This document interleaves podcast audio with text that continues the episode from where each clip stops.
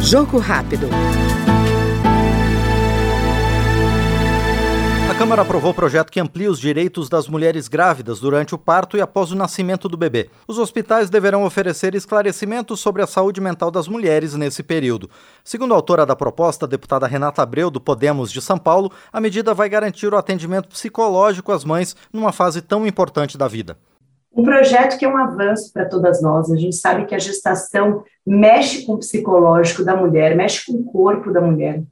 E esse é, esse projeto ele amplia o atendimento psicológico, garante o atendimento psicológico às mulheres gestantes. Mas é importante entender o contexto no qual ele é aprovado.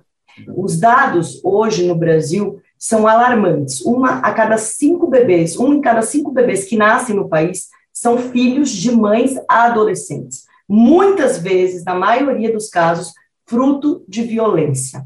E três de cada cinco desses bebês essas mães não trabalham e nem estudam.